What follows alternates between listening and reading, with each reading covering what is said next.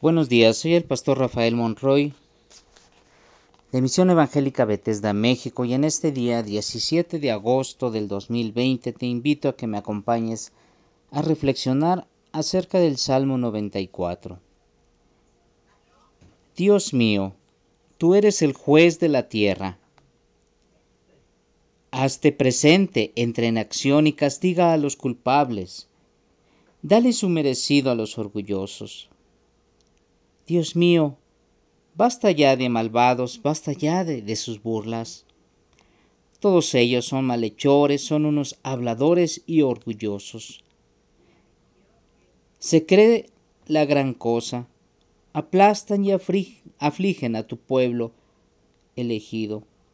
Matan a las viudas, asesinan a los huérfanos, masacran a los refugiados y aún se atreven a decir, el Dios de Israel no se da cuenta de nada.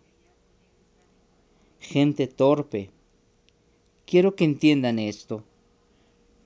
¿Cuándo van a comprenderlo? Si Dios nos dio la vista y el oído, de seguro Él puede ver y oír. ¿Cómo no va a castigar el que corrige a las naciones? ¿Cómo no va a saber el que nos instruye a todos? Bien sabe nuestro Dios las tonterías que se nos ocurren. Mi Dios, tú bendices a los que corriges, a los que instruyes en tu ley, para que enfrenten tranquilos los tiempos difíciles. En cambio, a los malvados se les echará en la tumba. Tú, mi Dios, jamás abandonarás a tu pueblo, los jueces volverán a ser justos y la gente honrada los imitará cuando los malvados me atacaron. Nadie se levantó a defenderme, nadie se puso de mi parte y en contra de los malhechores. Si tú no me hubieras ayudado, muy pronto habría perdido la vida. Pero te llamé al sentir que me caía, y tú con mucho amor me sostuviste. En medio de mis angustias y grandes preocupaciones, tú me diste consuelo y alegría. Tú no puedes ser amigo de gobernantes corruptos que violan la ley y hacen planes malvados. Esa clase de gobernante siempre está haciendo planes contra la gente honrada y dicta sentencia de muerte contra la gente inocente. Esa gente es tan malvada que acabarás por destruirla. Pero tú, mi Dios, eres mi más alto escondite. Eres como una roca en la que encuentro refugio. En este salmo, Dios se muestra como un juez justo, un juez que no hace partido y no tiene parte con, con la gente malvada, la gente que hace el mal. Dios no avala lo que hacen los habladores y orgullosos. Dios no respalda a aquellos que afligen y lastiman a su pueblo, aquellos que matan a las viudas, asesinan huérfanos y masacran, dice refugiados. Nuestro Dios está atento a lo que nos pasa. Nuestro Dios nos hará justicia, pues Él, Él está de nuestro lado. Y aunque pareciera ser que Dios se tarda para, para hacer justicia, en el momento que Él determina, se levanta y se ejerce el justo juicio sobre los inocentes. Nosotros hemos vivido situaciones difíciles, situaciones en donde aparentemente hemos sido afectados por los malvados.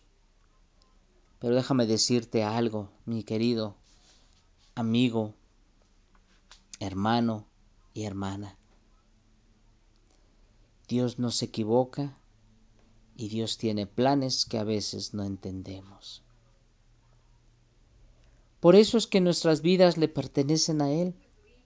Y por eso es que creemos que Él es nuestro Dios, porque Él es el que gobierna nuestra vida, el que toma control de toda situación que nosotros podamos vivir.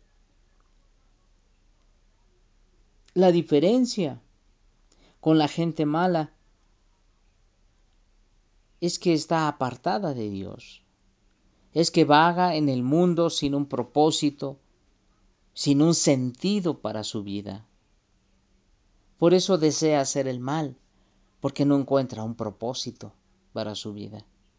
Pero nosotros, nosotros que hemos sido tomados y rescatados por nuestro Señor, nosotros tenemos un propósito en esta vida. Nosotros no vamos a desmayar, nosotros no vamos a claudicar en el propósito el cual Dios tiene preparado para cada uno de nosotros.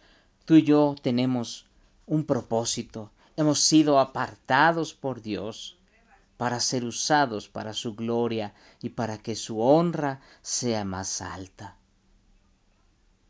Si tú no sabes o no has entendido a qué Dios te ha llamado en esta tierra, es tiempo de que le busques, es tiempo de que le preguntes, de que le pidas que te muestre para qué te llamó en esta tierra. Porque nosotros, como veíamos ayer, somos embajadores de Cristo. Y si somos embajadores, entonces debemos traer un mensaje. Debemos saber a quién, a quién representamos en esta tierra. Es tiempo. Es tiempo de buscar a Dios. Pero es tiempo de comprender que Él es un Dios justo y que Él hace su justicia y que los malos, aunque pareciera ser que prosperan, los malos no prosperarán porque no permanecerán para siempre. Pero tú y yo, como hijos de justicia, como hijos de Dios, permaneceremos para siempre.